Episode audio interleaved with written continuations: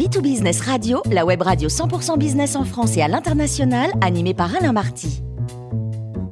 Bonjour à toutes et à tous, bienvenue à bord de B2Business Radio. Vous êtes 49 000 dirigeants d'entreprise abonnés à nos podcasts et on vous remercie d'être toujours plus nombreux à nous écouter chaque semaine. Aujourd'hui, on a le grand plaisir de retrouver Claude Sérillon, journaliste, écrivain et auteur de Se donner rendez-vous aux éditions Atelier B. Bonjour Claude. Bonjour Alain. Claude, alors aujourd'hui, vous allez nous parler des consultants.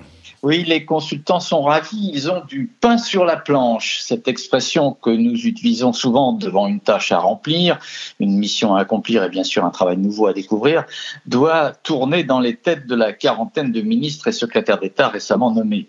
Chaque nomination réjouit le ou la récipiendaire qui, très vite, une fois constitué son staff proche, doit absorber des dossiers le plus souvent inconnus ou mal connus, en tout cas source d'analyse complexe et donc de compétences à chercher au sein du cabinet, mais très rapidement ailleurs.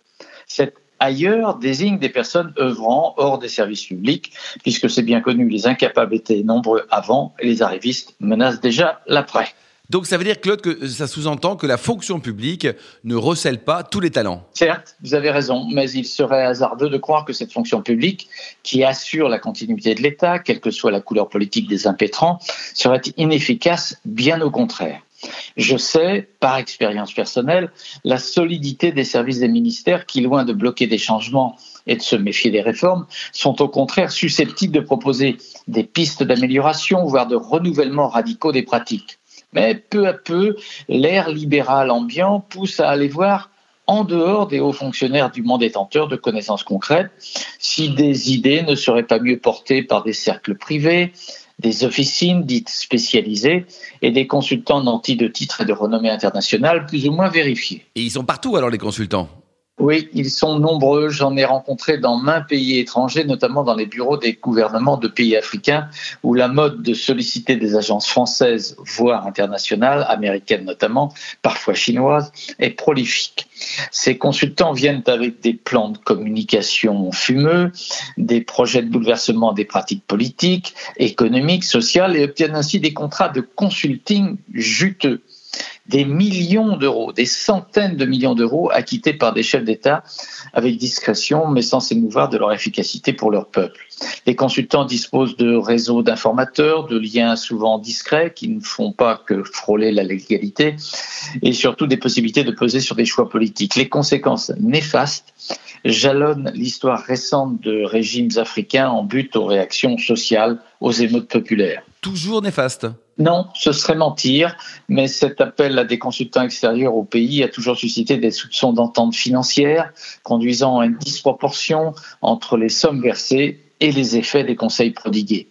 J'ajoute que cette pratique alimente les contestations et les discours contre les ex-colonies euh, au motif que ces consultations viennent toujours de la maison mère, c'est-à-dire de la France par exemple, dont on constate depuis plusieurs mois qu'elle perd son image privilégiée d'amis, d'alliés, de soutien loyal on a vu en quelques années euh, plusieurs coups d'État amenant au pouvoir dans la zone francophone africaine des jeunes, des militaires qui surfaient sur le sentiment anti-France, anticolonial, sans raison, mais avec le seul souci de plaire aux contestataires, même si ceux-ci avaient de bonnes raisons d'exprimer leur colère contre la corruption autant que contre les prix à la hausse des produits de première nécessité. Et en France, quel rôle jouent les consultants?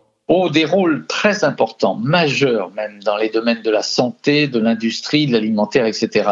Les sociétés auxquelles font appel les ministres aiment le secret, l'ombre plus que la clarté des rapports privés-publics. C'est un monde parallèle qui, au fil des décennies, s'est installé aux portes du pouvoir, offrant des conseillers à qui le veut, moyennant des rémunérations dispendieuses. 1 milliard 100 millions d'euros en 5 ans ont ainsi été payés à Capgemini, cette société de consulting, pour des missions, des études, des projets souvent perdus dans les tiroirs, parfois ratés, mais vite oubliés. L'opacité de ces échanges de services entre les gouvernants et les entreprises consultantes est révélée tardivement. L'affaire du cabinet McKinsey a sérieusement secoué le président Macron à la fin de son premier mandat.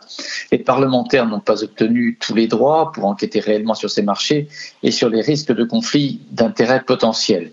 Les sénateurs ont bien enquêté, établi un rapport à charge. Une commission de l'Assemblée nationale devrait prochainement faire de même. Bon, Claude, un exemple eh bien, dans le, prenons l'exemple dans le secteur de la santé, qui est durement atteint par la pandémie, par la révélation aussi bien sur la gestion des hôpitaux que celle des médicaments. On trouve la trace de ces consultants radicaux persuadés que faire des économies est le seul but. Ainsi, les cabinets conseils depuis 30 ans se sont multipliés pour conduire des enquêtes et répondre à une seule obsession, comment réduire le coût de la santé publique.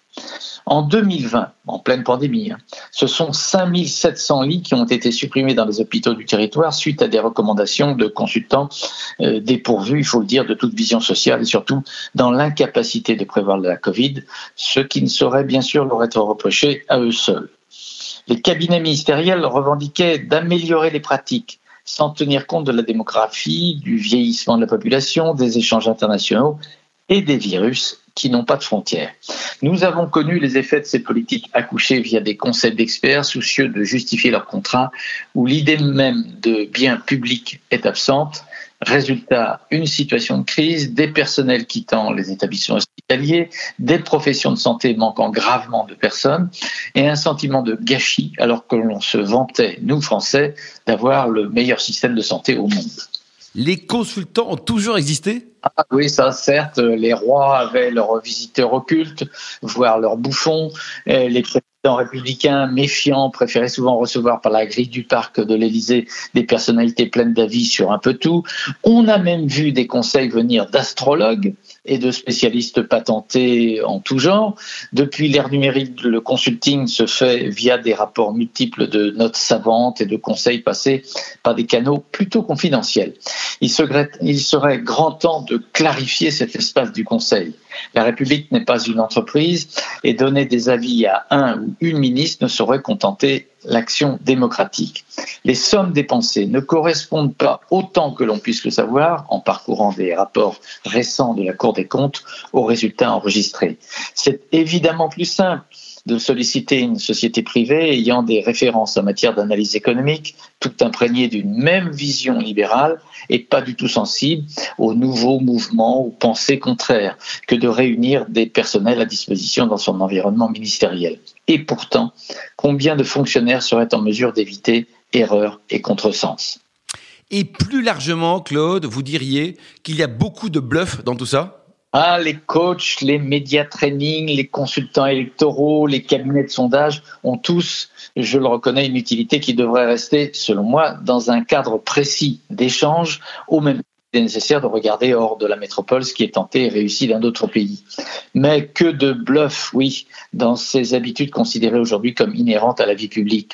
Des techniques de prise de parole, des entraînements pour s'exprimer, des notes diplomatiques, des dossiers remontés du terrain local sont assurément de bons moyens pour prendre de bonnes décisions, juger de bons mots au bon moment.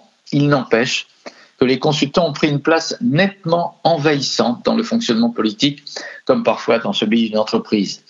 Il est euh, utile souvent de réfléchir par soi-même avec ses collaborateurs proches plutôt que de se soumettre au conseil étranger à sa propre société.